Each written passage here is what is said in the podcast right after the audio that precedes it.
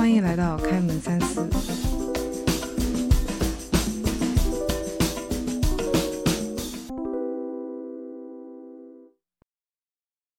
大家好，我是小一。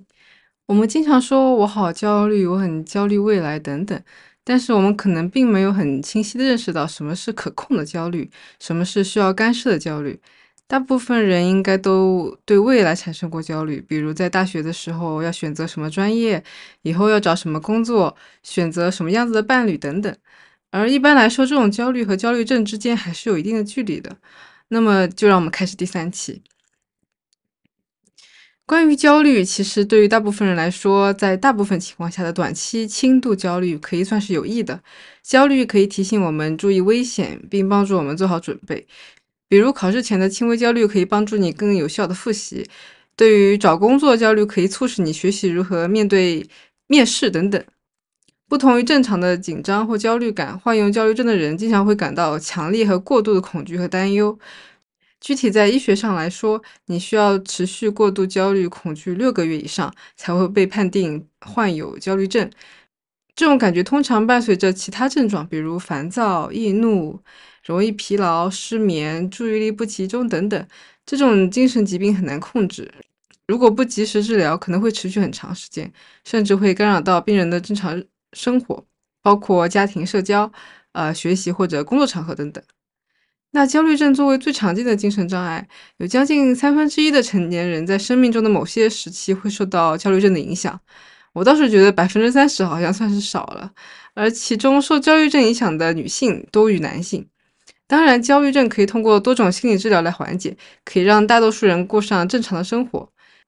但焦虑症经常会被很多人误解，比如有人认为焦虑症并不是真正的疾病，也会有人说只要焦虑症患者想要停止，那他就可以随时停止焦虑。这些听着就很荒谬。嗯，当然，这些负面评价只会降低患者寻求治疗的可能性，并且加深他们对自我的否定。那么，常见的焦虑症有这么几种。广泛性焦虑障碍、特定恐惧症、广场恐惧症、社交焦虑症、分离焦虑症和选择性沉默症等等，这里只是列举了所属于焦虑症的一部分。在这里要先区分一下，在这里要先区分一下焦虑和恐惧的区别。焦虑一般是指对未来的担忧，也就是对无法控制、无法捉摸的事情的一种肌肉紧张和回避行为。而恐惧是对迫在眉睫的威胁的强烈反应，与战斗逃跑机制相关。在英文中是 fight or fly，要么留下来战斗，要么立刻逃离危险。那我们来选几个焦虑症来解释一下。比如广泛性焦虑症是指病人会对日常生活或事件持续过度担忧，它通常会伴随着忧郁症一起出现。这种焦虑症可能与身体状况有关。比如甲状腺机能亢奋，也就是甲亢，或者是来自家庭环境的压力，也有可能是由于自身生理上的慢性病。最好的治疗方法是药物和认知治疗方法的结合。然后随着年龄的增长，这种症状也有几率会随之减轻。分离焦虑症则是过度恐惧或担心和有着深厚情感联系的人分离。最常见的就是，比如当幼儿和父母分离的时候，会大哭大闹。但是这种十几个月大的幼儿所具备的分离焦虑是一种表明认知成熟的进步，不会被视为所谓的行为问题。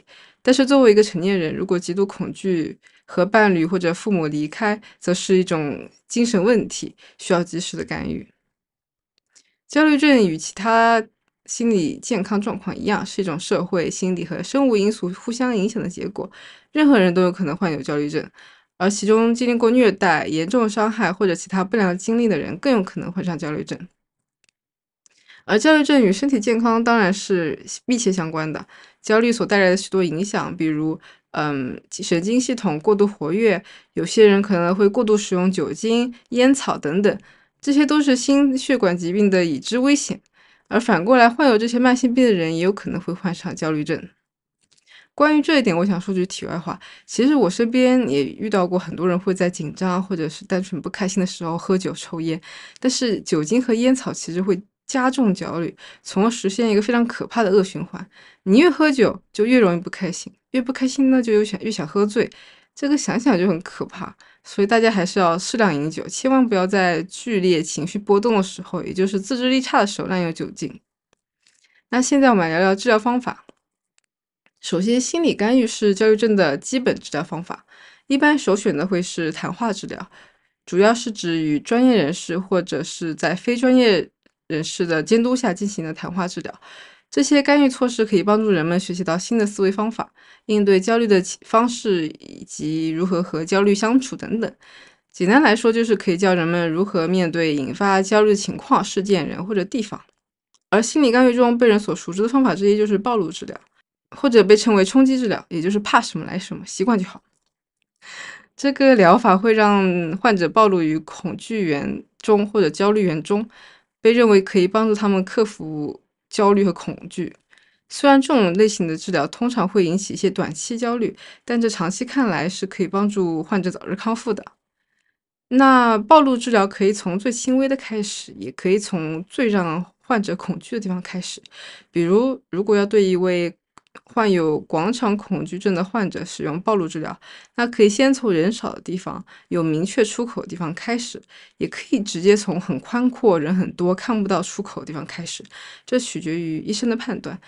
当然，如果使用不当或者发生负面的意外，比如在治疗的时候，这位广场恐惧症患者被人抢劫了，那当然会加重病情。就我个人而言，我几年前有一段时间很害怕去优衣库，因为里面有很多镜子，灯又很多，所以觉得一进去就会被人一直看着，很可怕。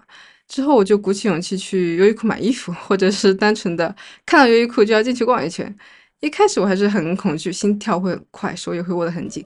但是之后我就会慢慢的把注意力放在看衣服上、买衣服上，然后就算是就好了吧。这种轻微的焦虑可能也不算是疾病，但是在当时确实对我的生活造成了一些影响。比如，嗯，我的父母可能会去优衣库里面买一东西，然后我会在外面等。然后，如果我的朋友要去优衣库，我可能会想方设法找理由不进去之类的。我之前有和一位心理医生有过关于此事的谈话，他说到，其实大部分人都会像我这样进行自我纠正，所以当你觉得自己对于某件不应该为此焦虑的事情而焦虑的时候，你可以尝试对自己进行行为干预。当然，在无法得到缓解的情况下，一定要去向专业人士求助。那么，除了心理干预，另一个非常常见的治疗方法则是药物治疗，各种抗抑郁药物，比如 SSRI，也可以用于治疗患有焦虑症的成人。也有一些药物是专门针对焦虑症的，比如 BZD，也可以称作为镇静催眠药。但 BZD 这种药物具有很高的依赖性，而且长期疗效并不是很好。但 BZD 有时候用于紧急的恐惧症的方作是有效果的。上述的方法主要是针对成人，那对于儿童或者青少年的话，治疗方法会有轻微的不同。首先，在心理治疗方面，认知行为疗法一般会是首选，也就是谈话治疗。这对于成年人来说也是一样的。而对于儿童来说，家庭团体咨询也很有效。也就是在谈话治疗中，父母、兄弟姐妹都会坐在一起接受心理咨询。毕竟，如果父母本身就有心理问题，孩子患上焦虑症的几率会更大。而对于幼儿来说，也可以进行艺术或者游戏疗法，可以让幼儿更自然地表达自己。医生也会在游戏的过程中对其进行诱导。而在药物方面，儿童跟成年人是差不多的，比如刚刚提到的抗抑郁药物 SSRI，但是这些药物在儿童以及青少年身上更容易出现副作用，所以对于未成年来说，心理干预总是会优于药物治疗。当然，除了这些人为以及药物上的干涉，生活方式的改变，比如适度锻炼，哪怕只是出去走一小段路也可以，规律睡眠，减少咖啡因摄入量，以及戒烟戒酒等等。对于成人或者儿童，可以帮助他们减轻焦虑。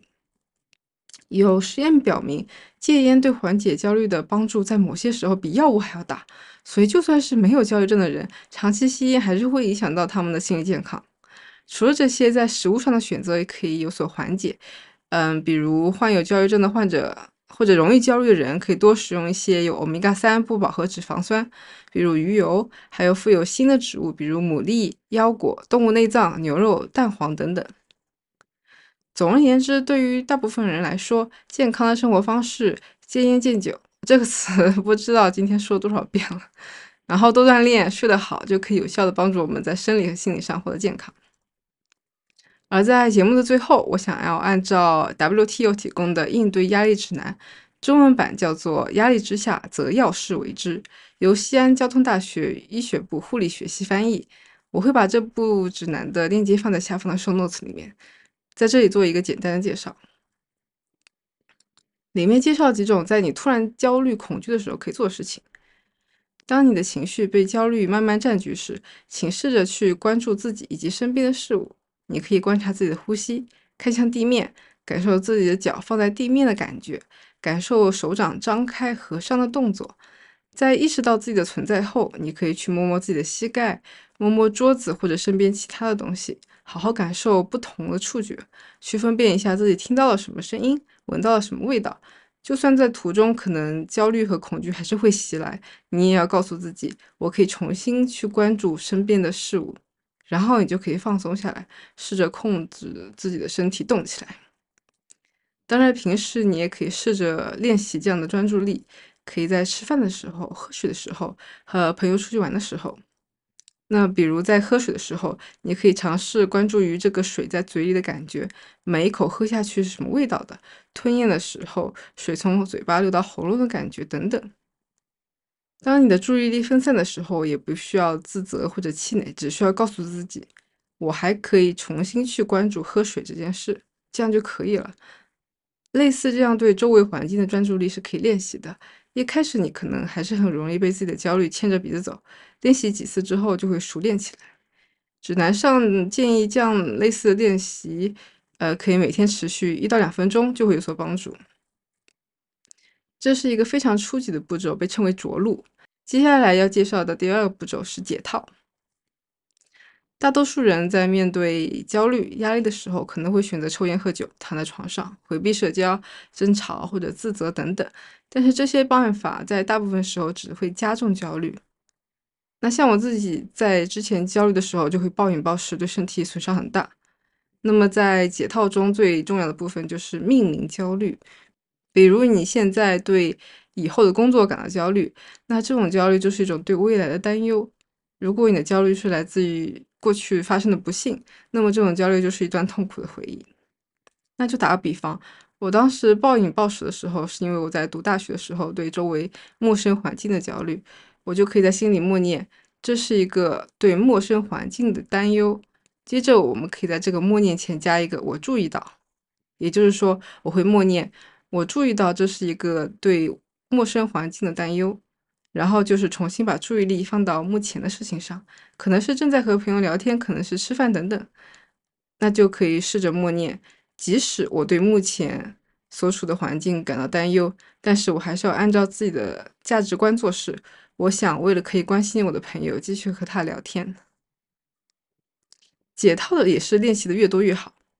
之后在这本指南里又讨论了价值观和目标之间的区别，比如如果你的目标是找到一份好工作。照顾家人，那你的价值观就是想要和家人愉快的相处。所以，就算你没有找到一份好工作，也就是没有达成目标，也没有关系，这不会影响到你想要和家人愉快相处的想法。而且，价值观是双向的。